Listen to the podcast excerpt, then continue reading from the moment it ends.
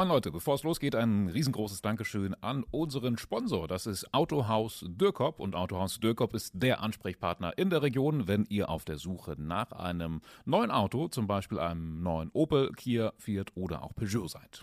Dürkop gibt es insgesamt zweimal im Braunschweig, natürlich aber auch online zu finden unter www.dürkop.de. Da könnt ihr beispielsweise auch bequem eine Probefahrt, zum Beispiel mit dem neuen Opel Mokka vereinbaren. Heißer Termin in nächster Zeit bei Dürkop ist der 23. September. Da ist großes Herbstgrillen angesagt. Könnt ihr gerne mal vorbeischauen und sogar was gewinnen. Der Topgewinn ist ein Corsa E für 12,5 Monate for free und viel mehr. Es könnte fast nicht gemütlicher sein. Bisschen zu warm vielleicht. Herzlich willkommen zu einer ganz speziellen Sonderfolge unseres Podcasts 5 nach 5 heute mit einem ganz besonderen Gast. Das ist niemand Geringeres als der Oberbürgermeister der Stadt Braunschweig. Hallo, Herr Konlu. Hallo, freut mich sehr, hier sein zu dürfen. Wir freuen uns auch sehr, dass Sie zu Gast in unserem Podcast sind. Sie sind ja seit 2021 Oberbürgermeister der Stadt Braunschweig. Sie haben sozusagen die Zügel in der Hand. Ähm, und wir würden Sie einfach auch gerne mal besser kennenlernen noch ein bisschen. Sehr gerne. Ja, das hier heute auch, ähm, müssen wir zumindest mal erwähnt haben, an einem besonderen Ort, nicht in unserem kleinen, stickigen Podcast-Kabuff, sondern im richtig gemütlichen Café Fietz in Braunschweig. Hier sitzen wir bei Zimtschnecken, Coca-Cola, Cappuccino ist, glaube ich, nicht das Richtige fürs Wetter, äh, fürs Wetter und ja, genießen die Zeit so ein bisschen. Wir wollen Sie kennenlernen. Ähm, wir haben verschiedene Rubriken, verschiedene Themen ähm, mitgebracht. Sie dürfen es sich nicht aussuchen, aber wenn Sie es dürfen, worüber würden Sie denn gerne mit uns sprechen hier heute eigentlich? Haben Sie irgendwie was auf der Agenda? Ja, natürlich, wie wir diese Stadt ähm, noch lebenswerter machen können. Das ist ja das, wo wir sozusagen den ganzen Tag ähm, dran arbeiten. Es gibt viele, viele große Themen, Herausforderungen, die nicht weniger werden. Also ich glaube, äh, wir haben genug Themen, über die wir sprechen können. Mhm. Sie haben äh, gerade schon gesagt, Sie ähm, mögen eigentlich gar keine Zimtschnecken. Blöd, dass hier trotzdem welche stehen. Aber machen Sie das denn zwischendurch mal so, um sich zu entspannen, irgendwie mal eins der vielen Braunschweiger Cafés genießen oder sind Sie dann eher Kneipengänger? Sowohl das eine als auch das andere, wenn die, wenn die Zeit sozusagen bleibt, ähm, an, nach einem unglaublich ähm, schönen oder arbeitsreichen Tag äh, irgendwie mal ein kühles Bier abends oder, ein, oder einen kühlen Wein oder so, das ist schon gut. Aber Kaffee brauche ich auf jeden Fall. Also ein Arbeitstag ohne Kaffee äh, funktioniert bei mir nicht. Äh, von daher, äh, und wenn das Ganze dann außerhalb des Büros möglich ist, mit einem Team oder, oder auch einfach mal alleine ein bisschen abschalten für 10, 20 Minuten, dann ist das auch gut. Das gut. leitet schon ganz gut über. Sie haben schon gesagt, arbeitsreiche Tage. Das ist natürlich auch genau das, was uns so ein bisschen interessiert oder auch unsere Leser, Leserinnen oder unsere Online-Community. Wir haben natürlich da auch gefragt, also wir würden erst ein bisschen mit dem gemütlichen Teil starten, ein bisschen über Sie sprechen und natürlich dann später aber auch noch ein bisschen zum Stadtgeschehen Fragen stellen oder die Fragen stellen, die unsere Leser uns gestellt haben. Wir würden ja sie eigentlich nur, nur ja. weiterleiten sozusagen, genau. Wir haben uns da was Besonderes überlegt, beziehungsweise es kommt. genau, wir haben uns nämlich gefragt, also wie lernt man sich denn in der heutigen Zeit eigentlich kennen? Meistens passiert es unserer Meinung nach äh, über Online-Dating. wir wissen, Sie sind verheiratet, aber nur so ganz hypothetisch. Angenommen, Sie hätten ein Profil auf den gängigen Plattformen. Was würde da so in, in, so einem Satz so zum Angeben über sich stehen? ja, das, zum Angeben. Worüber, womit können Sie angeben? Ja. Ich bin ein bisschen Understatement. Ne? Also ich halte mich für, für äh, ziemlich humorvoll ähm, und äh, ich glaube auch bei der Komplexität des Tages, dass ich äh, hoffentlich schnelle Auffassungsgabe habe, aber auch sehr gerne lache und auch über mich selber gerne lache. Ich glaube, das ist eigentlich ganz gut, ein bisschen Fröhlichkeit in diesen Themen äh, und in diesen Tagen über sich selber gerne lachen. Ich glaube, damit kommt man leichter durchs Leben. Ne? Ja, ja, dann, dann würde es auch schon direkt weitergehen mit einer kleinen Kurzfragerunde, weil wenn man sich dann kennengelernt hat ähm, beim Online-Dating, Speed-Dating, wir, wir, wir ziehen das jetzt genau, durch, das wir ist unser machen die Speed-Dating-Runde jetzt sozusagen. Ja, um so ein paar Gemeinsamkeiten auszuloten, haben wir so eine kleine Entweder-Oder-Fragerunde. Wir sagen Ihnen entweder das oder das und Sie haben dann die einfache Aufgabe zu sagen, wofür Sie sich entscheiden. As Zwischenlösungen gibt es nicht. Okay, Erste Frage, Basketballlöwen oder Eintracht Braunschweig? Beides. ja, es geht gar nicht anders. Also eine, eine Sportstadt äh, hat so viele Facetten und ähm, äh, beides ist, äh, es, geht, es geht nur mit beiden, sonst kann man, äh, ist die Sportwelt unvollständig. Na, wie war es denn, bevor Sie nach Braunschweig gekommen sind? Da kannten Sie ja beide Vereine vielleicht noch nicht so gut. Wären Sie dann lieber zum Basketball gegangen oder lieber zu, zum Fußball? Ja, erster, ähm, zu, zunächst mal im Stadion. Das ist auch tatsächlich das erste Stadion, das ich äh, auf Braunschweiger Boden äh, betreten habe, noch in meiner Zeit im Innenministerium. Ähm, äh, und äh, das ist natürlich eine ganz besondere Atmosphäre. Aber ich war auch schon bei vielen, vielen anderen Mannschaften hier und es ist wirklich toll, was wir hier alles zu bieten haben. Dann die nächste Frage. Wolters oder Wein? Nach Tagesform. das heißt? Ja, je nachdem, äh, worauf man gerade äh, Lust hat. Ähm, also, äh, ich sag mal so, Wein, das, das Weiße eher im Sommer, das Rote eher im Winter. Und ähm, ein kühles Wolters gerne, wenn es draußen warm ist. Wenn es kühler ist, dann noch ein kühles Bier da drauf, das ist nicht so meins. Dachte ich, Sie sagen jetzt ja, wenn es ein schlechter Tag war, dann brauche ich das. Und wenn es ein guter Tag war, dann brauche ich das oder so. So hatte ich das verstanden. Ja, man soll ja keinen Alkohol trinken, wenn man einen schlechten Tag hat. Stimmt eigentlich, ja. Vielleicht können wir de demnächst politische Entscheidungen daraus ablesen. Wenn Sie abends mit einem Bier gesehen werden oder so, dann... Hat er Mist gebaut oder so. genau, ja, wir merken uns das. Nächste Frage, äh, Oka im Bürgerpark oder Heidbergsee? Wo würden Sie lieber den Nachmittag verbringen? Ja, Oka im Bürgerpark. Bisschen, hat mal ein bisschen noch, noch Abwechslung und vielleicht mal ein bisschen, also ich habe am Tag natürlich sehr, sehr viel mit Menschen zu tun, bin auch sehr gerne äh, unter Menschen, aber wenn man dann abschaltet, dann muss man auch manchmal so ein bisschen so Rückzugsorte haben und das in der Natur ist natürlich immer noch besser, als wenn man es irgendwie im Büro macht oder irgendwie in geschlossenen vier Wänden. Ja, Bürgerpark ist auch ein bisschen idyllischer, würde ich sagen. Ne? Also würde ich mich auch für entscheiden. Nächste Frage, ähm, lieber mit dem Fahrrad zum nächsten Termin oder mit dem Auto? Naja, das ist leider eine Frage, die man sich nicht so aussuchen kann. Ähm, ähm, wenn es nicht mit dem Auto ist, schafft man weniger Termine, äh, sondern die, ähm, die Entfernungen sind ja dann doch groß in der Großstadt und man braucht schlichtweg das Auto, um diesen Tag möglich zu machen, äh, der dann irgendwie aus acht bis zehn Terminen besteht, ähm, wo dann mein Büro, weil es nicht anders geht, dazwischen dann immer kurze Fahrzeiten einplant, wenn man mal einen Tag hat äh, bei dem man äh, ähm, auch mit dem Fahrrad fahren kann, äh, insbesondere wenn ich einen Tag habe, wo ich sozusagen morgens ins Büro und abends äh, aus dem Büro rauskomme ähm, und äh, es ergibt sich, dann fahre ich auch gerne mit dem Fahrrad. Ähm, und man merkt dann eigentlich, wie grün diese Stadt ist und wie viele Fahrradwege äh, man hier eigentlich hat und wie viele Parkanlagen, wo man schön mit dem Fahrrad durchfahren kann. Nächste Frage. Kurztrip in den Harz oder lieber ins Emsland? also wir fahren sehr oft in den Harz, ähm, weil das, das Emsland, also da, ähm, wo ähm, die Großeltern ähm, der unserer Kinder noch leben, also ähm, da ist es ist natürlich eine, eine ziemliche Tagesreise oder mehr, mehrere Tage muss man sich Zeit nehmen, aber wir genießen es wirklich, dass wir vor der Haustür hier den Harz haben und viele andere Möglichkeiten und da sind wir sehr sehr oft 25 Minuten, dann ist man ja da. Jetzt sagen Sie aber nicht, Sie machen hier auch Harzer Wandernadel mit. Nein, ich war aber tatsächlich schon zweimal auf dem Brocken. Da bin ich auch ziemlich stolz drauf. Ich bin jetzt nicht der Berg, Bergsteiger, aber also auch von unten bis oben hochgeklettert. Ja, Na, kommt drauf an, von wo man startet. Ne? Also da gibt's ja unterschiedlich leichte Strecken. Ich würde mir, also ja, ich, ich, ich glaube, also für so einen Amateurkletterer bin ich ziemlich stolz auf mich. ja, ja. So, heute jetzt äh, wahrscheinlich langer Tag wieder für Sie gewesen. Ähm, der Feierabend rückt hoffentlich ähm, jetzt irgendwie auch mal in die Nähe. Dann zum Feierabend lieber Döner am Wohlweg oder feinem Überland essen gehen? Na, je nachdem, worauf ich gerade auch nach Tagesform. und was geht. Also ähm, äh, wir haben eine so schöne Welt voller voller Essen und Essen ist so wichtig und äh, auch insbesondere für die Seele, je nachdem, was gerade was gerade sozusagen los ist und ähm, naja, ich esse halt gerne, manchmal zu gerne.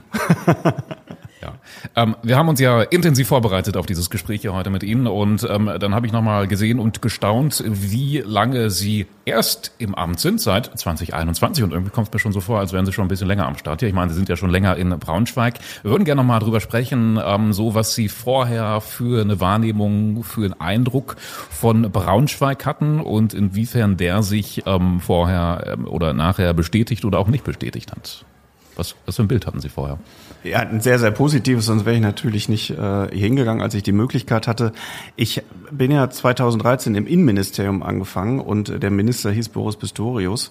Und ähm, was vielleicht viele ähm, nicht wissen, ist, der war selber mal persönlicher Referent, so bin ich nämlich gestartet bei Pistorius, von Gerd Lugowski. Gerd Lugowski, der Ehrenbürger hier in Braunschweig und äh, man sagt ja mal der Braunschweiger Löwe. So, da war Folgendes klar. Wenn es irgendetwas gibt, was das Braunschweigische betrifft, dann hat man sich als Mitarbeiter des Innenministeriums, auch wenn man fürs ganze Land zuständig ist, natürlich sofort darüber zu, da, da, da, ähm, darum zu kümmern. Ansonsten klingelt das Telefon beim Minister von seinem ehemaligen Chef. Und ähm, von daher hatten wir schon sehr, sehr viel mit Braunschweig zu tun und mit dem Braunschweigischen. Und deswegen konnte ich, kannte ich hier schon äh, viele Personen. Wir waren auch des Öfteren hier.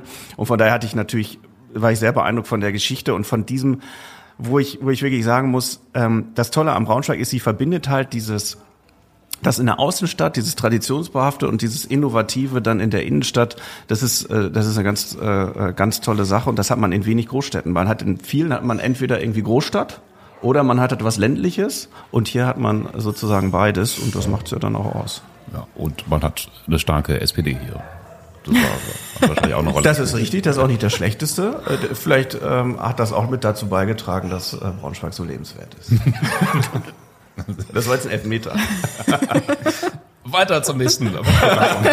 Weiter zum nächsten Punkt. Ähm, wir haben ja gerade eben auch schon mal ein bisschen äh, mit unserem Dating-Game angefangen, sozusagen. Jetzt bin ich ja ähm, gespannt, was noch kommt. Das zieht sich so durch jetzt. Und nein, Sie haben es ja eben auch schon ein paar Mal erwähnt. Zeit ist bei Ihnen halt einfach auch ein Faktor, der vermutlich nicht im Überfluss vorhanden ist. Uns interessiert natürlich, wie läuft so ein, so ein Tag ab? Also von so einem Bürgermeister und vor allen Dingen, wie kann man irgendwie Privatleben als Familienmensch und die Rolle des Oberbürgermeisters von Braunschweig überhaupt vereinbaren. Wir können es uns fast nicht vorstellen. Ja, stimmt. Also ich ähm, habe ja meistens lange Tage in den Abend hinein und ich versuche halt ähm, entweder, also eine Mahlzeit auf jeden Fall zu Hause mitzumachen und wenn es geht, ähm, äh, die Kinder zur Kita und zur Schule zu bringen morgens. Also ich fange fang um neun Uhr an und dann ist das natürlich möglich, das vorher, vorher zu machen. Es sei denn, es ist irgendwas, wo man über Nacht sein muss oder wo man, wo man morgens schon ganz früh Termine hat. Und dann geht's ja meistens relativ in den Abend. Ich versuche auch in der Woche ähm, einen Tag am Wochenende komplett sozusagen zu machen und äh, einen Nachmittag irgendwie sozusagen Mobile Working zu machen, damit ich, damit ich zu Hause bin. Also jede freie Zeit, die ich habe, äh, versuche ich tatsächlich mit der Familie ähm, äh, hinzukriegen. Und ähm, äh, das, das gelingt auch meistens. Ähm, und das ist, das ist natürlich auch ganz besonders wichtig. Aber unabhängig davon ist es natürlich so, man weiß eigentlich kaum, wie der Tag endet, wenn er angefangen hat. Man hat natürlich seine Termine, weiß, was passiert, aber es kommt so oft, vor allen Dingen gerade in diesen Zeiten, irgendeine Herausforderung von den Unternehmen, von den, äh, die wir haben oder äh, irgendetwas, was man klären muss oder was Unerwartetes. Das ist äh, tatsächlich derzeit wirklich, äh, sag mal, 10, 11, 12 Stunden Tag. Mhm. Gibt es in der Familie, im Familienkalender denn so diesen einen heiligen Gral, wo Sie immer alles drumrum planen, was Sie auf jeden Fall, wo Sie auf jeden Fall immer frei haben wollen, wo Sie sich alles für blocken? Wie gesagt, ich das ist sozusagen der Versuch, ne? also dass ich, ähm, äh, und das gelingt glücklicherweise, dass es einen ganz bestimmten Nachmittag gibt, wo ich, äh, wo ich äh, dann auch wirklich von zu Hause aus arbeite ähm, und wie gesagt versuchen zusammen zu frühstücken ähm, oder dann halt Abend zu essen, je nachdem. Also das muss schon einmal am Tag irgendwie drin sein, damit man auch wirklich so eine Kommunikation hat, also eine, eine Mahlzeit ähm, zusammen hinzukriegen. Immerhin, ja. Ähm, wir haben uns natürlich zum Beispiel vorher auch Ihren Wikipedia-Artikel angeguckt. Da steht sehr wenig Privates. Ähm, ist Ihnen das auch besonders wichtig, das eigentlich aus der Öffentlichkeit rauszuhalten? Ja, also ich bin bin eigentlich nicht ein Politiker, der sozusagen irgendwelche Home Stories macht oder sowas.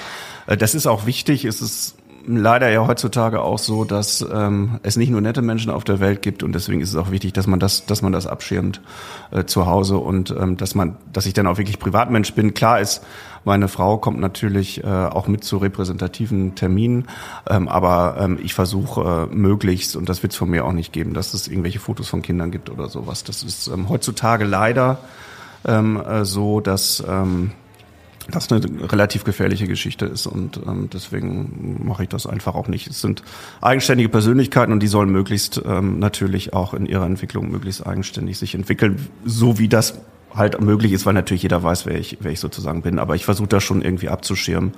Und das ist, glaube ich, auch gut so. Ja, wenn mal ein harter Wahlkampf kommt, dann so eine Home Story kann ja schon wahrscheinlich ein Vorteil sein, ne? oder? Ja, aber dann, dann, dann ist es so. Das ist es mir dann halt tatsächlich auch nicht wert. Ähm, weil das ist mir dann wichtiger. Und äh, man muss ja auch Folgendes wissen, wenn man sozusagen einmal die Tür aufgemacht hat, das ist auch presserechtlich so, dann haben sie keine Chance mehr, sich dagegen zu wehren. Ähm, äh, und deswegen mache ich diese Tür gar nicht auf. Da bin ich auch nicht der Einzige. Äh, das finde ich auch gut, dass wir nicht in den USA sind ähm, und dass das auch akzeptiert wird. Und ähm, das ist, glaube ich, glaube ich, auch wichtig. Also die meisten Politiker, ehrlicherweise, die ich kenne, machen das auch so. Hm.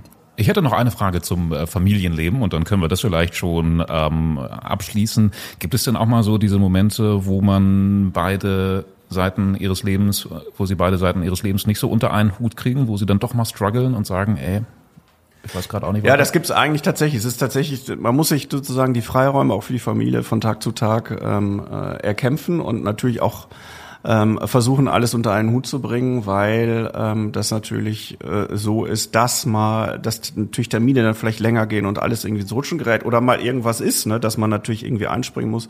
Meine Frau ist auch berufstätig, das heißt, ähm, äh, es ist natürlich äh, so, dass ich dann sozusagen auch mal einspringen muss, wenn da irgendwas ist und das muss man dann alles irgendwie hinkriegen, aber das ist ja auch in Ordnung so. Darf ich vielleicht abschließend noch eine Frage zu Ihren Kindern stellen? Sind die schon so alt, dass die verstehen, sozusagen, was die Relevanz ist, was der Papa da macht irgendwie? Oder äh, ja, sagen die, nee, finde ich jetzt doof? Also sie kommen, jetzt so, sie kommen jetzt so in das Alter. Und ähm, äh, ja, wenn sie dann in der Kita oder in der Schule ähm, Zeitungen durchnehmen, hm. Finde okay, ich auch gut, ja, dass es das ja, noch gibt. Ja, dann ähm, ja, klar, muss man dann natürlich ein bisschen was erzählen. Aber zum Glück gehen alle damit äh, ähm, ordentlich um, auch in dem Stadtteil, in dem wir wohnen. Und von daher ist das, glaube ich, ganz gut. Wir haben noch so eine kleine Kurzfragerunde. Können wir schnell durchhuschen vielleicht. Ähm, Geht es noch mal ganz kurz um Ihren Tagesablauf und ähm, Ihr Job ist es, in Stunden an, äh, zu antworten, damit wir noch mal wissen, wie, wie denn Ihr Tag eigentlich so aussieht. Ne? Ähm, man hat ja so die Klischee-Vorstellung, dass Sie die ganze Zeit irgendwelche Sachen eröffnen, Spielplätze oder sowas. Ne? ja. damit, damit müssen wir mal aufräumen. Erster wichtiger Punkt ist natürlich der Schlaf. Äh, Schlaf. Wie lange schlafen Sie denn eigentlich so im Schnitt? Ja, jetzt so wenig, ne? Also so sechs bis sieben Stunden, denke ich. Geht ja noch, ne? Was hat Angela Merkel mal gesagt? Vier Stunden? Vier Stunden, ja, ich war, war mal. Würde ich, würde ich nicht, äh, bei einem nicht lange hinkriegen. Termin, äh, da wurde ihr genau diese Frage gestellt in Goslar und dann sagte sie, ja, so vier Stunden pro Nacht. Sie hat ja auch gesagt, sie würde wie ein Kam Kamel Schlaf sammeln können. Das hat es, glaube ich, medizinisch mittlerweile geklärt. Widerlegt, dass das nicht ja, habe ich auch gehört. Sie haben eben auch schon mal angesprochen, Frühstücken mit der Familie, wenn es einzurichten ist. Sind Sie sonst eher so äh, irgendwie im Auto noch schnell eine Zimtschnecke oder äh, doch Frühstück zu Hause, ausführlich erst Kaffee und dann ins Büro? Zeitung lesen. Ja, ich, also ich frühstücke eigentlich relativ wenig. Es ist meistens eigentlich ehrlicherweise nur Kaffee. Also, dann ist das ja ähm, schnell geklärt. Äh, weil man auch abends viele Termine hat. Wie gesagt, ich nicht so viel zu Sport komme und ähm, dann man abends meistens was isst und dann muss ich über, darf ich über den Tag nicht so besonders viel essen und äh, sonst äh, also, klappt das mit dem Ausgleich nicht so ganz. Genau, damit geht's los und dann äh, äh, steige ich entweder ins Auto oder wie gesagt, wenn es klappt, mit, mit dem Fahrrad, aber dann geht's so gegen neun Uhr, startet der Tag. Ähm, Sie haben es schon angedeutet, dass Sie viel im Auto sitzen. Ich kann mir das eigentlich fast so vorstellen, dass man dann das Auto auch direkt so zu seinem Büro machen genau. kann und sollte. Wie, wie viele Stunden sitzen Sie denn so an einem durchschnittlichen Tag im Auto? Naja, das ist eine Frage. Entweder sind es Kurzstrecken, einmal quer durch, also die Termine sind meistens so, also Stunde, Stunde, Stunde, Stunde, Stunde, so geht das eigentlich durch und dazwischen dann irgendwie Fahrzeit. Ähm, es sei denn, es gibt viele Gremiensitzungen, Aufsichtsratssitzungen, Stiftungen. Ähm, äh, also es sind sozusagen Kurzfahrten. Meistens, wenn es eine Rede gibt, versuche ich auf der Fahrt die Rede durchzugehen, ähm, äh, wenn da, wenn es keine große wichtige Rede ist, wo man mal versucht, ein paar Tage vorher das äh, sozusagen durchzugehen und daran rumzuschreiben. Ähm, aber anders geht's gar nicht mehr, weil, weil ich so am Tag drei bis vier Reden ungefähr halte äh, im Schnitt. Ähm, es gibt aber auch Fahrten nach Hannover bin ich natürlich viel, ja, Städtetag und so weiter. Berlin ist, äh, ist auch ein deutscher Städtetag oder wenn man jetzt zur Expo Real fährt nach München, da sind natürlich längere Fahrten, ne? Aber es sind, sonst ist es meistens Stadt und äh, in der Region hier, Wolfsburg und so weiter und so fort.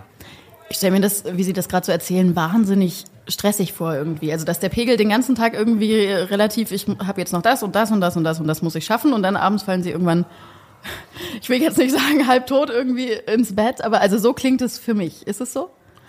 Ja, man weiß abends schon, was man getan hat, aber es geht ja vielen Menschen so. Ähm, und meistens ist es natürlich so, dass man durch ähm, äh, ja durch die Digitalisierung dann abends natürlich auch noch äh, bestimmte Dinge macht und ich mir angewohnt, angewöhnt habe, weil ich meistens Vormittag nicht dazu komme, dann dass die E-Paper von bestimmten Zeitungen, natürlich auch von der BZ, ähm, äh, am Abends vorher nochmal schnell durchzugehen, ähm, um zu schauen, okay, ist jetzt irgendwas, was so politisch relevant ist, dass man vielleicht noch irgendwas vorbereiten muss für den nächsten Tag. Dann jetzt mal Hand aufs Herz, auf welche Termine könnten Sie an einem vollen Tag gut und gerne auch mal verzichten? Ehrliche Antwort.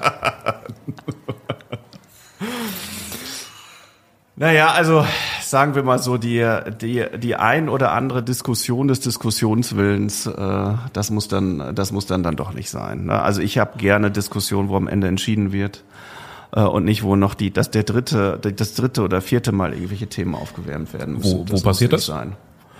Och, fällt mir einiges ein, ist mir aber gerade habe ich gerade vergessen. Ja, okay. Ja, wir wollen jetzt natürlich ähm, gleich auch zum Politischen mal langsam kommen und und schauen, was unsere schöne Stadt so beschäftigt. Vorher noch ein interessanter Punkt. Das sind Ihre Nebentätigkeiten. Das ist ja eine unfassbar lange Liste, wo Sie überall noch Vorstand sind, Beirat sind und was weiß ich nicht alles. Könnten Sie das in einem Stück aufzählen, was da alles so dazu Nein, Das würde ich wahrscheinlich nicht. Es sind viele Dinge, die äh, die sind automatisch mit dem Amt verbunden. Also als als es um die Amts als man dann gewählt war. Aber das gilt Dezernenten auch, von daher kannte ich das so, nur noch nicht in diesem Maße.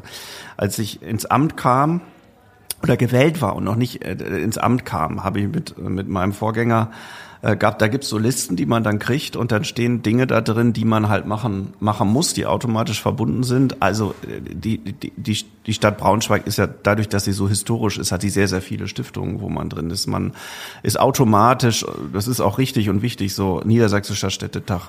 Man kommt in die Gremien Deutscher Städtetag. Äh, man ist natürlich in Aussichtsräten ähm, der ähm, von vielen, vielen Institutionen, die mit der Stadt verbunden sind.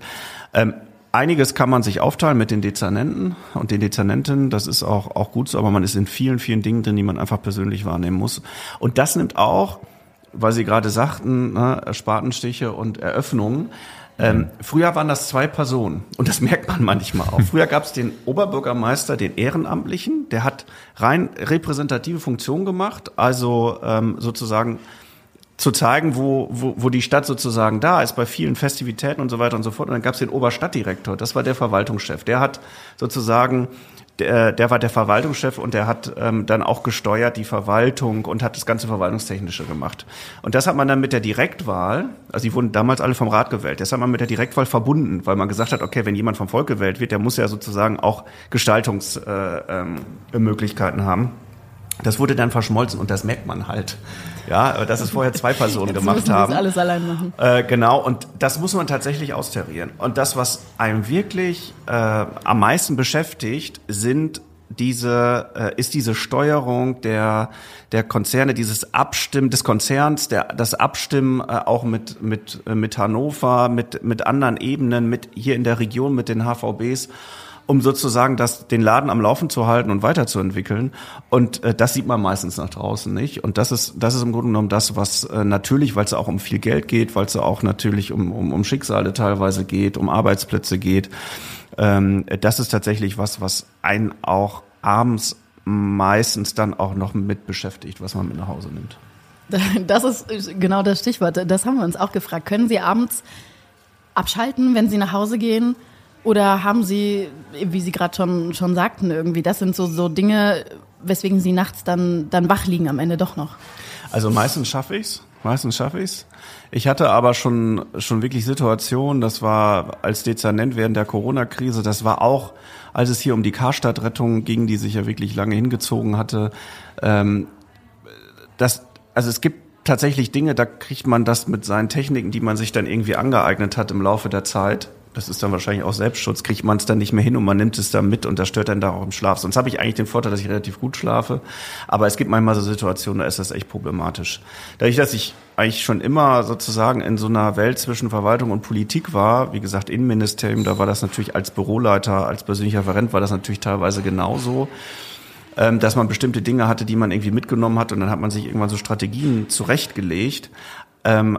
Aber manchmal kommt es halt sozusagen durch. Zum Glück nicht immer und zum Glück meistens kann ich ganz gut schlafen, aber irgendwann morgens, wenn man dann wach wird, kommt das dann kommt dann manchmal ein paar dann Dinge wieder. Ein setzt sich die Maschine als, in Gang ja, so. Ja. Genau. Ich wollte noch mal ganz kurz einhaken. Stichwort Karstadtrettung ist auch ein interessanter Punkt, weil da hatten wir neulich einen spannenden Bericht. Ähm, da ging es um so ein paar pikante Details, die der Chef der Volksbank Bravo Jürgen Brinkmann hat äh, durchsickern lassen. Er meinte, die Verhandlungen waren wohl ziemlich rau und rüde und ja arrogant auch von Seiten ähm, ähm des Kaufhauses. Haben Sie da irgendwie ähnliche Einblicke bekommen, möglicherweise? Naja, also ich, ich will das alles nicht bewerten und äh, da, wo, wo Leute an bestimmte Einschätzungen haben über andere Leute, da, das kommentiere ich nicht.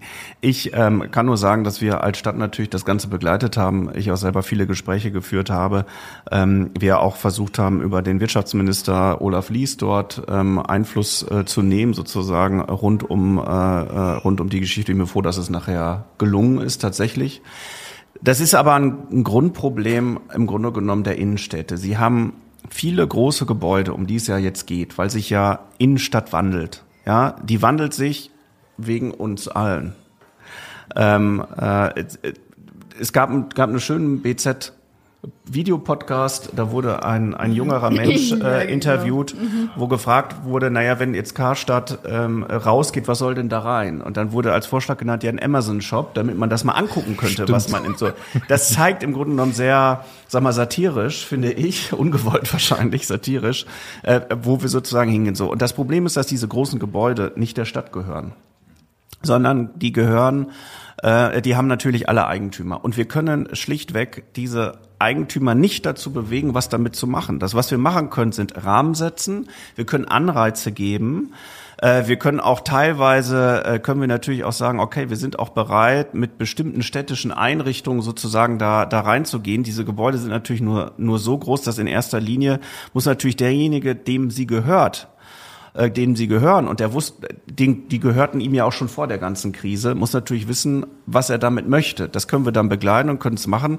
Äh, es ist aber schlichtweg nicht möglich, äh, dass wir mit mit, mit Steuergeld sozusagen all diese, diese ganzen Gebäude, äh, Gebäude aufkaufen und, äh, und da irgendwas als Stadt machen. Natürlich adressieren viele Menschen immer die Stadt und sagen, ähm, jetzt mach doch mal, jetzt tut doch mal. Wir haben eine Taskforce Innenstadt, wir sitzen regelmäßig mit den Investoren und den großen Eigentümern dieser Gebäude zusammen. Ähm, aber wie gesagt, ähm, wir, wir haben wenig Hebel und Möglichkeiten zu sagen, ähm, dass, wir, äh, dass wir das jetzt so in unserem Sinn entwickeln. Bei manchen Dingen sind wir auf einem guten Weg, da kann man jetzt öffentlich nicht drüber sprechen. Ähm, aber in erster Linie muss, äh, müssen die Eigentümer der, äh, der Immobilien wissen, was sie damit tun. Und wir begleiten das natürlich gerne. Wir machen Anreize. Wir nehmen auch Millionen in die Hand, um unsere Innenstadt äh, zu verbessern, zu verschönern. Stichwort Okertreppen, Stichwort Hagenmarkt. Aber ähm, das ist natürlich so eine, so eine Sache, wo sie dann als Stadt ähm, nur den Rahmen setzen können. Das war, wir driften schon so ein bisschen ab, sozusagen jetzt, äh, mittendrin ja. im politischen Teil. Das war tatsächlich auch äh, eine Frage, die relativ häufig kam ähm, als Rückmeldung. Ähm, könnt ihr mal fragen, was will er machen, um die Stadt lebenswerter zu machen? Was, was soll noch passieren in den nächsten Jahren eigentlich im Bereich Innenstadt? Also wir machen, wir machen ja eine Menge. Wir haben, äh, ähm, wie gesagt, zig Millionen Euro in die Hand genommen. Äh, wir werden äh, sehr viel begrünen. Wir werden sehr viele Veranstaltungen haben. Äh, die Innenstadt hat auch, ähm, das nennt sich Frequenzmessung, also wir gucken, wie viele Menschen sind eigentlich in der Innenstadt unterwegs und wir sind wieder auf dem Vor-Corona-Niveau. Das Problem ist, durch Inflation und die allgemeine wirtschaftliche Lage, es wird nicht mehr so viel Umsatz gemacht. Das heißt, die Menschen haben schon eine Kaufzurückhaltung, was natürlich nicht so, ähm, nicht so gut ist. Das Problem ist, dass diese großen Kaufhäuser, und das ist ja, das ist ja nicht nur bei uns so, sondern in vielen anderen Städten, ähm, dass das natürlich ein Geschäftsmodell ist, das sehr stark im Wandel ist. Äh, das sieht ja jeder überall. Ähm, und dass wir gucken müssen, wie wir damit reagieren. Also wir werden versuchen, wieder mehr Wohnen reinzubringen, mehr Veranstaltungen, mehr Kultur. Wir werden auch versuchen, ähm, Immobilien, die gerade noch nicht in der Innenstadt sind, wo wir aber, wir müssen auch auf den Haushalt achten, wo wir ähm, äh, schon Geld im Haushalt haben, weil die zum Beispiel saniert werden müssen. Wie beispielsweise die Galerie 267, die ist ja ähm, außerhalb der Innenstadt. Äh, da müssen wir eh was machen. Und da haben wir gesagt, okay, äh, da würden wir die gerne an den großen Hof verlagern. Der große Hof, da soll es jetzt einen Architekturwettbewerb geben äh, ähm, äh, mit dem gesamten Areal und ein Teil davon soll eben genau das sein. Städtebaulicher Wettbewerb heißt es. Das geht jetzt im Herbst durch die Gremien und das sind sozusagen die Dinge, die Stadt gut machen kann. Äh, zu schauen, okay, was machen wir mit Schulgebäuden? Können wir, können wir äh, Schulgebäude, die in der Innenstadt eh schon sind, können wir die noch erweitern? Können wir da vielleicht auch äh, mit, mit sozusagen reingehen? Aber wir müssen natürlich in erster Linie, ist es natürlich dann auch gut, wenn es im Eigentum dann der Stadt danach ist, weil Ähm, äh, wir haben auch eine Bilanz und wir müssen auch Eigenkapital gucken und wir müssen städtisches Vermögen. Also man muss dann immer nachher schauen, bei den, bei den, im Einzelfall ist das wirtschaftlich, ist das, ist das auch vertretbar aus Sicht der städtischen Finanzen und des städtischen Vermögens. Hm, bei den großen Leerständen in der Innenstadt sind ja mittlerweile wirklich viel zu viele und auch viel zu große. Ähm, haben Sie jetzt gesagt, da kann man nicht so richtig viel machen als Stadt, aber bei der Burgpassage erscheint sich da jetzt ja zuletzt ein bisschen was zu entwickeln. Der Investor ist vor der Insolvenz oder in der Insolvenz, bin ich mir gerade nicht ganz sicher. Da gibt es ähm, zumindest auch schon viele Ideen, wie man das städtisch betreiben kann. Ähm, ich glaube, ich habe davon gehört, Gymnasium Kleine Burg braucht dringend neuen Platz und sowas. Wenn Sie sich das aussuchen könnten, was, was würden Sie denn mit der Burgpassage machen? Naja, das muss ich mir ja nicht aussuchen, sondern wir sind da ja auf dem Weg, dass wir, ähm, äh, das ist ja, ist ja auch öffentlich, wir haben ja ein Interessensbekundungsverfahren gemacht ähm, und haben die ähm, Eigentümer rundum äh, aufgerufen, äh, Angebote abzugeben für die Erweiterung der kleinen Burg. Also das ist tatsächlich so ein so ein Prozess, den wir anschieben, dass wir das Ganze da erweitern, dass wir auch städtisches Geld in die Hand nehmen und uns da beteiligen. Äh, vom Raumprogramm ist es jetzt nicht so, dass äh, die, diese riesige Burgpassage komplett Schule sein könnte. Nee, ne? ja. Also das kann nur ein Teil sein und alles drumherum, da muss man dann äh, schauen, äh, dass, ähm, also falls es sozusagen dahin geht, es gibt auch noch andere, andere Überlegungen da, das, da muss halt das Gesamtkonstrukt stehen. Diese ähm, diese Insolvenz einer, einer, einer Muttergesellschaft, ähm, die ja glücklicherweise, das haben wir ja dann auch gesagt, zunächst nichts zu tun hat mit der, mit der Braunschweiger Situation. Das sind ja verschiedene Gesellschaften. Ähm, äh, hat natürlich dazu geführt, äh, dass wir jetzt erstmal schauen müssen, wie geht's, wie geht's sozusagen voran in diesem Gesamtprozess. Ähm, aber ich habe immer noch die Hoffnung, dass sich irgend, äh, dass sich auch dort äh, dann was tut in den in den nächsten Wochen. Sagen kann man das nicht. Das hängt halt von bestimmten Rahmenbedingungen ab. Man muss auch leider sagen, dass wir ja zurzeit wieder in einer Zeit sind, wo wir auch natürlich Zurückhaltung von Investoren haben. Ja, die Zinsen steigen, ähm, äh, die Inflation, Kosten und so weiter und so fort. Ähm, das ist natürlich selbst für eine so attraktive Stadt ähm, wie Braunschweig ein Problem, ähm, äh, weil eben äh, eine Krise die andere jagt. Ne? Aber wie gesagt, also wir, wir sind überall optimistisch, wir sind überall in guten Verhandlungen, wir tun das, was wir tun können, an vielen, vielen Standorten in der Innenstadt ähm, und ich hoffe, ähm, dass wir auch bald gute, gute Nachrichten ähm, dort haben. Ähm, das, was wir tun, tun wir und wir sind im ständigen Austausch mit den, mit den Investoren. Sie haben eben auch gesagt, Richtung Veranstaltungen und sowas, das ist äh, zumindest ähm, was uns so auf unseren sozialen Medien, den Accounts der Braunschweiger Zeitung entgegengeschlagen ist in letzter Zeit auch oft, gerade auch als es um das Musikverbot in den Parks ging und sowas, dass viele junge Leute sich eben in Braunschweig beklagen, wir haben irgendwie nicht genug Flächen oder als die Kulturnacht war und dieser Rave äh, im Rathaus Innenhof war äh, und es einen unglaublichen Ansturm gab, so dass äh, viele Leute einfach gar nicht mehr mehr reinkamen. Da, die Leute haben es geliebt einfach. Ne? genau, da war einfach dann auch äh, der Tenor so in den Kommentaren so ein bisschen, naja, das zeigt doch irgendwie, wir brauchen Plätze, wir brauchen Orte, wo junge Menschen irgendwie feiern können. Genau, deswegen haben wir das auch gemacht mit dem Rathaus Rave. Ich fand es auch eine total super Geschichte, dass das so einen Erfolg hatte. Hätte, glaube ich, keiner gedacht. Äh, ähm, und wir müssen uns jetzt überlegen, wie wir das Ganze natürlich dann äh, hoffentlich auch in so eine Serie kriegen.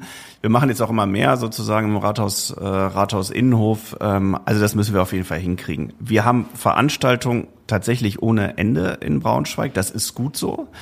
Ähm, die, ähm, es ist ja so, dass sich Veranstalter ähm, ja, ja, darum streiten, wer jetzt welche Wochenenden kriegt, weil wir einfach so viel auch parallel haben. Da müssen wir auch ein bisschen aufpassen ähm, dass man das ein bisschen entzerrt. Also so ganz ideal ist es jetzt nicht, dass Magniviertel und Oka Insel Festival sozusagen an einem an einem Wochenende ist. Hätte mir gewünscht, dass es ein bisschen, dass es sich das auseinanderzieht, aber man hat das auch nicht immer alles in, in der Hand, auch nicht als Stadt. Das muss natürlich auch alles passen. Ähm, aber wir haben wirklich, wie gesagt, ganz, ganz tolle Sachen. Wir sind halt deswegen natürlich Anziehungspunkt und der kulturelle Anziehungspunkt in der Region, wo wir tatsächlich jetzt wirklich intensiv auf der Suche sind ist die Frage, und das steht wahrscheinlich hinter Ihrer Frage, dass wir sozusagen Open-Air-Flächen brauchen. Das ist ein Problem in einer Stadt, die ähm, sehr eng ist. Wir haben nicht mehr besonders viel Platz. Ähm, das ist sowohl bei Bauen und bei Gewerbe und so weiter und so fort. Ähm, wir werden jetzt auch im Herbst da erste Untersuchungen äh, abgeschlossen haben, denn es bringt natürlich nichts, Flächen zu nehmen, von denen jetzt jeder sagt, Mensch, jetzt nimmt doch diese Fläche. Und wenn ich dann emissionsschutzrechtlich äh, eben das Ganze nur bespielen kann an ein paar Tagen, weil einfach dann doch es zu laut ist für umliegende Gebäude und so weiter und so fort. Also das ist tatsächlich eine Herausforderung. Da gucken wir. Wir prüfen jetzt mehrere Standorte ab und ähm, äh, ich habe die Hoffnung, dass wir da dem Rat dann auch mitteilen können, was in Betracht kommt und was nicht in Betracht kommt. Welche, welche Standorte ja, kommen denn da in Frage? Naja, so ein paar sind ja in der, äh, so ein paar sind in der Prüfung. Ich will jetzt nicht alles vorwegnehmen, aber eins ist natürlich immer das Kendall-Dreieck. Ähm, es fragen ja auch viele, warum geht's nicht auf, auf, dem, auf dem Messeparkplatz? Ähm, auch da haben wir Riesen, da haben wir Probleme, was, was äh, Schall und Emissionen angeht. Wir haben das Ganze auch ja im Bürgerpark machen wir auch viel. Auch da äh, bin ich auch den Anwohnern dankbar, dass sie, dass sie da vieles mitmachen, aber dann greifen sofort bestimmte Regularien, die eingehalten werden müssen. Ähm, es gibt zum Beispiel eine Freizeitlärmrichtlinie, so, die, die heißt so, da dürfen sie nur an 18 Tagen bestimmte, 18 Tage im Jahr bestimmte, ähm, bestimmte Dinge überschreiten. Das ist schon ein Problem. Mhm. Haben Sie gerade gesagt, der Rathaus-Rave soll zu einer Serie werden oder so? Ja, also wir haben, da das so ein Erfolg ist, würden wir gerne bei der ähm, bei der Kulturnacht ähm, das Ganze dort verstetigen. Da müssen wir mal schauen, wie wir das sozusagen äh, vernünftig hinkriegen. Ähm, das ist ein wahnsinniger Organisationsaufwand, deswegen ist das immer auch nur alle zwei Jahre. Aber wir müssen mal schauen, wie wir wie wir solche tollen Formate ähm, nochmal verstetigen. Also ist da vielleicht auch Potenzial abseits der Kultur noch. Ja, das wäre es natürlich. Das wollen wir eigentlich hören. Das ist es auch da. Äh, prüfen wir und schauen gerade. Wir brauchen natürlich auch immer für alles äh, Sponsoren. Das ist natürlich auch alles nicht umsonst. Gucken wir, wie wir gerade diesen tollen Rathaus-Innenhof nutzen können. Er wurde jetzt wieder für die Premierenfeier genutzt von, der, ähm, äh, von Tosca, von, von unserem Open Air. Schauen wir, wie wir das besser nutzen können. Wir haben ja jetzt weil die Sommer ja immer immer wärmer werden sozusagen auch mehr ähm, mehr Sonnentage wahrscheinlich oder mehr warme Tage. Ähm, das ist einerseits schlecht einerseits äh, ähm, ist das aber führt das natürlich dazu dass man dass man auch mehr draußen dann äh, dort machen kann. Aber da müssen wir müssen wir schauen wie wir darauf reagieren und wie wir es eigentlich machen können wollen wir nochmal ähm, zurück in die Innenstadt gehen? Wir haben ja bei Instagram unsere Leserinnen und Leser aufgerufen, mal ein paar Fragen ähm, zu stellen, die wir stellvertretend für Sie an den Oberbürgermeister loswerden wollen. Und naja, man muss generell sagen, Christina und ich managen ja die Social-Media-Kanäle von Braunschweiger Zeitung bei Instagram, bei TikTok, bei Facebook. Und das heißt, wir lassen uns manchmal, also zumindest geht mir das so, in diesen Sog hineinbegeben des Hasses, der Trolle und der Negativität. Ne? In Kommentarspalten, das wissen Sie ja, geht's ja immer ziemlich rüde zu und ähm, naja, so sieht es dann auch bei den Kommentaren zur Innenstadt aus, auch in puncto Kriminalität. Und da geht es natürlich auch oft um den Bolweg. Ähm, gut, da haben die Hater und Trolle jetzt nicht immer nur Unrecht, ne, sondern ähm, da passiert ja wirklich das ein oder andere Mal. Waren Sie schon mal abends am Bohlweg? Ja, klar, öfter. Und wie nehmen Sie den Ort so wahr? Optimierungsbedürftig. Also wir reagieren ja, also man muss mal, man muss mal wirklich sagen, ähm, also ganz wichtig ist natürlich, dass wir ähm, auch in Social Media, dass wir da normale, wie soll ich sagen, gesellschaftliche, zivilisierte Konventionen äh, einhalten, dass man wirklich auch versucht, normal miteinander ähm, da zu reden. Ich glaube, das ist, das ist, das ist klar. Und wir müssen darauf aufpassen, dass wir unsere Stadt nicht schlecht reden. Ja, also wichtig ist, dass wir auch gut über unsere Stadt reden. Das heißt, es ist nicht schön zu reden, aber dass wir auch nicht überziehen da, wo es vielleicht nicht so gut ist. Bohlweg ist natürlich problematisch und äh, da ist es auch objektiv problematisch, deswegen haben wir auch reagiert. Ähm, wir haben da die Stadtwache eingerichtet, das heißt, wir haben versucht, den zentralen Ordnungsdienst halt sehr nah äh, an diesen, ich sag mal, an diesen Problembereich zu bringen. Das heißt, die Kolleginnen und Kollegen äh, aus dem Ordnungsamt sind zumindest tagsüber ähm, bis abends sind sie dort erreichbar. Wir haben ähm, ein Alkoholverbot dort erlassen ähm, weil einfach auch die Voraussetzungen gegeben waren, weil wir da eine Freilufttrinkerszene haben, wo wir mit Sozialarbeitern und Sozialarbeiterinnen nicht mehr rankamen. Und da haben wir gesagt, okay, da müssen wir jetzt auch ordnungspolitisch was machen. Und dadurch hat sich die Situation schon verbessert, zumindest ähm, äh, tagsüber ähm, und äh, in den Abend hinein. Diese Gesamtsituation Bohlweg wird sich aus meiner Sicht erst ändern, wenn wir sozusagen den großen Wurf da haben. Und das hat, hat drei Dinge. Das eine ist das Schlosskarree auf der einen Seite. Das muss sozusagen baulich aufgewertet werden. Da ist ja jetzt, da wird ja jetzt dran gebaut. Das ist das eine. Auf der anderen Seite ist unser sogenanntes neues Rathaus, das aus den 60ern kommt. Auch das wird jetzt saniert, ist ein riesen, ähm, wie man sich vorstellen kann, bei dem Gebäude ist ein Riesenprojekt, muss aber gemacht werden, weil wir da ähm, natürlich erheblichen Sanierungsbedarf haben und dann hoffentlich bei den Kolonnaden da auch äh, äh, weiterkommen. Und das Dritte ist natürlich die verkehrliche Situation. Wir prüfen gerade Mobilitätsentwicklungsplan, ob es möglich ist und ob die Ringe äh, oder der Ring das sozusagen aufnehmen kann an Verkehr, ob es möglich ist, den Bohlweg Verkehr, zu verkehrsberuhigen oder gar ähm, äh, gänzlich äh, für den äh, Kfz-Verkehr zu sperren. Ähm, äh, was dazu führen würde, dass man einmal die, sag mal, den, den Schlossplatz viel näher an die Innenstadt kriegt, dass noch mehr Gastronomie da entstehen kann und dass man einfach eine komplette Aufwertung, auch bauliche Aufwertung dieses gesamten Areals hat. Ähm, und das wird, glaube ich, dazu führen, dass wir es nach, nachhaltig ähm, dort auch verbessern, die Gesamtsituation. Äh, und dazu kommt ja, dass wir auch an den Hagenmarkt rangehen. Das heißt also, wir, wir werden versuchen, dort ähm, das ganze Areal da aufzuwerten. Und das wird dann auch dazu führen, dass wir hoffentlich nicht mehr die Probleme haben, die wir da äh, derzeit haben. Ja, also ich muss sagen, ich war letztens abends auch einmal äh, und wollte mit der Bahn fahren und habe mich echt ehrlich gesagt ein bisschen erschreckt. Also wie, wie der Zustand da so war. Und äh, ich frage mich, also Sie haben eben bauliche Veränderungen und sowas angesprochen. Also meinen, meinen Sie, wenn da jetzt auch keine Autos mehr fahren oder so, also das ändert dann am Ende wirklich was an der Situation? Naja, Sie haben halt, also Sie müssen sozusagen das gesamte Areal da aufwerten. Sie haben natürlich diese Situation unter den Kolonnaden, die nicht ideal ist und auch bestimmtes Klientel anzieht. Sie haben äh, bestimmte äh, Geschäfte dort, die jetzt ähm, wo nicht alle eine gewisse Wertigkeit äh, haben, wo man sagen würde, okay, ist das jetzt sozusagen was, was jetzt ähm, auch bestimmtes äh, Klientel ähm, äh, anzieht. Und da muss man dann natürlich gucken. Sie müssen einen Mix haben aus baulicher Aufwertung, aus äh, ähm, da auch sozusagen ordnungspolitisch was was was zu machen, was wir gemacht haben. Äh, und ähm, wenn das sozusagen in dem Areal da, da besser wird und auch aufwirkt, dass sich auch mehr Menschen da dann wohlfühlen, dann ist das natürlich etwas, äh, was das alles dann nach vorne bringt. Und das wird sich auch auswirken. Das zeigt einfach Stadtplanung über die Jahrzehnte. So ist das. Hm. Wir haben noch so viele Fragen äh, von unseren Instagram-Usern. Welche wollen wir denn unbedingt noch mal loswerden, äh, Christine? Hast du dir irgendwas? Ich schau noch mal gerade kurz. Also viele gehen natürlich in eine ähnliche Richtung. Ne? Also wir haben so ein bisschen äh, zusammengefasst. Wir haben schon den Leerstand in der Innenstadt, die Kriminalität. Äh, tatsächlich sprach ein, ein User äh, von der Ghettoisierung der Stadt. Ähm, ja, ja. Also das ist das, was ich meinte, ja. Also man muss jetzt wirklich nicht in, äh, in Superlativen da gehen. Ähm, die Statistik, die Kriminalitätsstatistik äh, zeigt, dass Braunschweig äh, die lange Zeit und wahrscheinlich immer noch die sicherste Großstadt in Niedersachsen ist. Niedersachsen generell deutlich sinkende Kriminalitätszahlen ähm, hat. Das heißt nicht, dass wir nicht auch Problembereiche haben, die aber nicht im Ansatz vergleichbar sind mit anderen Städten. Und da, wo wir sie haben, kümmern wir uns aus einem Mix aus der Frage, müssen wir baulich was machen, müssen wir ordnungspolitisch was machen. Das machen wir zusammen mit einer sehr, sehr guten Zusammenarbeit mit der Polizei, denn klar ist, Kriminalität und ähm, äh, Gefahrenabwehr ist in erster Linie natürlich Aufgabe der Polizei, aber das machen wir Hand in Hand. Das, was wir da machen können, machen wir. Ähm, äh, und ähm, deswegen gehe ich davon aus, dass wir auch bestimmte Bereiche im Griff kriegen.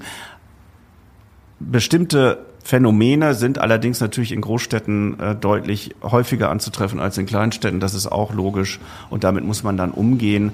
Äh, wir machen das Ganze ja nicht nur ordnungspolitisch, sondern wir versuchen ja natürlich auch präventiv äh, ähm, da zu arbeiten. Wir haben unglaublich gutes soziales Netz in dieser Stadt und wir haben auch wirklich Ansprechpartner und auch Menschen, die dann direkt auch äh, in die verschiedenen äh, ähm, Szenen sozusagen gehen und versuchen da was zu machen. Nur bei der Freilufttrinkerszene ist es so, dass mir ähm, die die Streetworkerinnen und Streetworker ähm, äh, mitgeteilt haben über den über das zuständige Dezernat, dass, dass es eben schwierig ist, da daran zu ranzukommen und deswegen mussten wir auch ordnungspolitisch da was machen. Ja, Stichwort Kriminalitätsstatistik. Ähm, ich glaube, das ist jetzt ähm, gefährliches Halbwissen, aber in Hannover sieht die nicht ganz so gut aus wie in Braunschweig und da sind wir auch schon beim Städtevergleich. Das ist eins der der strittigsten Themen gerade überhaupt ähm, der Umgang mit der letzten Generation und da gibt es ja schon recht große Unterschiede. Belit Unai in Hannover sucht eher den Dialog und ähm, wird teilweise schon ein bisschen dafür gefeiert. Zumindest ähm, kleben sie jetzt nicht mehr auf der Straße. Die Aktivisten der letzten Generation, soweit ich weiß, ähm, haben die sich geeinigt. Ähm, ähm, der Bürgermeister hat gesagt, dass er ähm, die Ziele der letzten Generation unterstützt. Und das hat, glaube ich, ausgereicht, so ziemlich. Hier in Braunschweig ähm, hat man sich für einen anderen Weg entschieden, äh, auch bis Ende des Jahres eben. Und äh, wir wollten wissen, Warum? Also, oder nicht wir, oder wir auch, aber äh, viele User wollen auch wissen, warum gibt es keinen Dialog mit der letzten Generation? Also, äh, ich kommentiere grundsätzlich nicht, und das macht Bilit Unai auch nicht, ähm, was jeder Oberbürgermeister, jede Oberbürgermeisterin für, für seine Stadt am, am wichtigsten äh, hält. Jeder hat da seinen Weg. Ich kann für mich nur sagen, ähm, es ist ja, es ist ja ein erzwungener Dialog. Ähm, die, es wird ja, also ich, ich sage, ich spreche mit, mit eigentlich fast jedem Bürger, wenn es, wenn es und Bürgerin, wenn es die Zeit, äh, die Zeit lässt. Aber ähm, äh, die Voraussetzung dafür, ins Gespräch zu kommen, ist, dass man sich legal verhält und an die Gesetze verhält, die in diesem Land gelten. Und zu sagen, wir äh, brechen nicht mehr das Gesetz, ähm, äh, wenn du mit uns sprichst und unsere Forderungen übernimmst, ähm, das werde ich nicht tun. Ich lasse mich schlichtweg nicht ähm, politisch erpressen. Ähm, und ähm, äh, ähm, das ist auch eine Frage. Ähm, es gibt die übergroße Mehrheit in unserem äh, in unserer Stadt hält sich an an Gesetzen und an Recht und an Gesetz und ähm, das müssen andere eben auch tun und man kann nicht dafür belohnt werden ähm, durch ein Gespräch äh, beim Oberbürgermeister oder dass der Oberbürgermeister dann gar Forderungen ähm, übernimmt, hinter denen er nicht steht. Aber was was glauben Sie denn jetzt, wie das weitergeht? Also denken Sie, dass sich das Thema irgendwann einfach erledigt hat und es diese Proteste nicht mehr gibt oder eskaliert es weiter? Also ich meine, wo wo führt die Maßnahme oder die Strategie hier in Braunschweig hin? Naja, also jeder kann sich an, äh, kann demonstrieren in dieser Stadt, auch die letzte Generation. Wir sagen ja nicht, dass sie nicht demonstrieren darf. Wir sagen, dass sie es vorher anmelden muss. So wie jeder normale Mensch auch. Wenn, sie müssen sich 48 Stunden vorher anmelden. Naja, machen, machen sie ja nicht, ne? Also genau, sie machen es nicht. Ja. Sie halten sich einfach nicht an die Gesetze. Wir leben in einem Rechtsstaat und wer sich nicht an Gesetze hält, und das ist auch ein Signal zu denjenigen, die sich an Gesetze halten, weil sonst müssen sie auch Ordnungswidrigkeiten und Strafen in, in Betracht nehmen ähm, äh, diejenigen, die sich ähm, äh, nicht daran halten, die äh, da gibt's halt bestimmte Rechtsfolgen und die werden dann ausgelöst. Es kann nicht ein noch so hehres Ziel kann nicht dazu führen, dass man sich über Recht und Gesetz stellt. Das funktioniert halt schlichtweg nicht. Und ähm, naja, ich sag mal so, also bestimmt, man kann ja vieles lesen, auch in der, in der Braunschweiger Zeitung. Das hat natürlich durchgehende Konsequenzen. Das ist nicht was, was kurzfristig wirkt, aber das wirkt natürlich langfristig. Bestimmte Damen und Herren da äh, sammeln ja ähm, fleißig ähm, äh, Freiheitsstrafen, also ähm, Geldstrafen, Freiheitsstrafen, wie man lesen konnte. Und das ist natürlich auf langer Sicht auch nicht äh, besonders, äh, besonders gut. Ähm, auch für denjenigen nicht. Und ähm, äh, naja, ich kann es sozusagen nicht verstehen. Ich rede regelmäßig mit Fridays for Future. Wir äh, tauschen uns da aus äh, mit Umweltverbänden, mit Fahrradverbänden. Ich würde doch mal im Interesse des Klimaschutzes sollten wir uns wirklich überlegen, wie wir konkret daran arbeiten. Ähm, das, was die letzte Generation versucht, ist ja Aufmerksamkeit für das Thema zu erzeugen. Die Aufmerksamkeit ist aber ehrlicherweise da. Ja, wir, wir haben ein absolut ambitioniertes Klimaschutzprogramm äh, in, in Braunschweig. Wir wollen 2030 klimaneutral werden. Wir haben zig Projekte, an denen wir arbeiten. Mobilitätswende, alles Mögliche. Und daran, äh, daran arbeiten wir mit Hochdruck im Rat und jeder kann daran mitarbeiten. Jeder kann daran mitarbeiten. Und ähm, dadurch erreicht man äh, zigmal mehr, als sich äh, auf eine Straße festzukleben. Kein Mensch hat das Recht, sich so dermaßen in das Leben von anderen Menschen einzu, einzumischen, äh, in Kauf zu nehmen, dass es dadurch dazu kommt, dass äh, Rettungswagen andere Wege fahren müssen, Feuerwehr andere Wege fahren müssen, äh, dass ähm, Eltern ihre Kinder nicht rechtzeitig zu irgendwelchen Terminen kriegen, Menschen einfach zusätzlich Stress haben. Das Recht hat halt schlichtweg keiner, egal welche hehren Ziele er erfüllt. Wir leben in einem Rechtsstaat und daran muss man sich, daran muss man sich sich halten. Und das setzen wir dann auch als Stadt durch. Andere gehen vielleicht andere Wege, wir nicht. Also kann man aber im Prinzip schon sagen, Ihr Angebot ist, engagiert euch auf politischer Ebene, da können wir in Dialog treten, anderweitig nicht. Genau, klärt zurück zu legalen Protestformen und dann rede ich auch gerne. Herr Kornblum, es war bisher fand ich ein total spannendes Gespräch. Ähm, man hat schon gemerkt, was Sie so ungefähr in der Stadt vorhaben. Jetzt wollen wir aber noch mal wissen, was Sie persönlich denn in Ihrem Leben noch vorhaben. Kurz und knapp, wann werden Sie denn Bundeskanzler? Wir fragen einfach frei raus. Also es gibt ja kein schöneres Amt als Oberbürgermeister von Braunschweig. Sicherlich. Von daher hat sich natürlich diese Frage äh, erledigt. Sie, Sie sind ja noch relativ jung. Also ich habe erstmal eine Menge vor. Ich äh, habe ein Programm, äh, das sich nicht in fünf Jahren ähm, äh, umsetzen lässt. Dafür sind die Amtszeiten zu kurz, dafür sind Planungszeiträume zu kurz. Äh, ich bilde mir ein, eine Menge angestoßen zu haben, äh, zusammen mit den Kolleginnen und Kollegen äh, im, im Rathaus und auch in der Politik. Und ähm, äh, das möchte ich gerne sozusagen verwirklichen für diese Stadt und deswegen äh, möchte ich mich gerne im Jahr 2026 wieder den Wählerinnen und Wählern stellen und äh, für eine neue ähm, äh, und dann für eine neue Amtszeit wieder das Vertrauen gewinnen. Denn ähm, nach einer Amtszeit ähm, kann man schlichtweg ähm, so viel nicht nicht umsetzen und äh, dafür braucht man dann äh, auch noch mal mehr Zeit. Also das ist mein Plan und daran arbeite ich derzeit mit Hochdruck. Ja, Words offiziell hier im Podcast exklusiv zum ersten Mal bekannt gegeben, glaube ich, ne? Oder 2026? Nö, das habe ich ja wieder äh, gesagt. Also äh, ob das, ob ich dann antreten darf, entscheide ich dann mit meiner Partei natürlich zusammen die, ähm, äh, die dann da sozusagen das, äh, das Wort natürlich hat, die, wenn ich das Vertrauen wieder habe. Aber ähm, äh, wir haben eine Menge vor und die können wir dann natürlich nicht. Ähm, äh, und von daher ist das natürlich erstmal mein Ziel. Wir blicken ja jetzt quasi schon so ein bisschen in die Glaskugel. Wenn Sie jetzt mal mal völlig losgelöst von irgendwelchen Ratsentscheidungen oder sowas, also nur Sie jetzt einmal sagen dürften, wie stellen Sie sich Braunschweig in, sagen wir, zehn Jahren? Vor? Was ist Ihre Idealvorstellung? Was ist alles passiert bis dahin? Also die Idealvorstellung ist, dass es uns gelungen ist, eine, einen vernünftigen äh, Verkehrsmix äh, hinzukriegen, dass wir deutlich fahrradfreundlicher gewo geworden sind, dass wir die großen Probleme der Innenstadt dort ähm, auch äh, gemeinsam angepackt haben und äh, auch die, die Leerstände ähm, in eine vernünftige neue Nutzung überführt haben, dass wir ähm, äh, es geschafft haben, 2026 den Ganztagsschulanspruch ähm, zu äh, erfüllen, was eine Riesenherausforderung ist, eine gute Kinderbetreuung, insgesamt also eine deutlich äh, Familien, noch familienfreundlichere Stadt und noch lebenswertere Stadt äh, hier zu sein.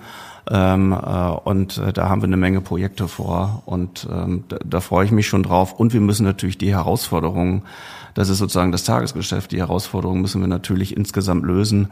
Ähm, das ist äh, ähm, derzeit die großen Krisen, die wir haben und ähm, das stellt uns vor wirklich großen Herausforderungen. Also 2026 äh, wahrscheinlich erstmal nochmal kandidieren und danach dann alles offen. Also ich entscheide, äh, ich entscheide mit meiner Partei zusammen äh, dann, ob ich 2026 äh, kandidiere. Ich habe natürlich vor, die vielen Projekte zu Ende zu führen und das geht einfach schlichtweg in fünf Jahren nicht. Aber da gucken wir dann äh, sozusagen ein Jahr vor der Kommunalwahl ähm, äh, darauf ähm, und dann äh, alles weitere ähm, äh, entscheidet sich entscheidet dann im Zweifel erstmal die Wählerinnen und der Wähler. Aber so ein paar politische Träume hat man vielleicht schon. Ja, aber in erster Linie was zu gestalten. Ja. Okay, ich glaube, damit sind wir heute auch schon durch, ne? oder? Ich glaube auch.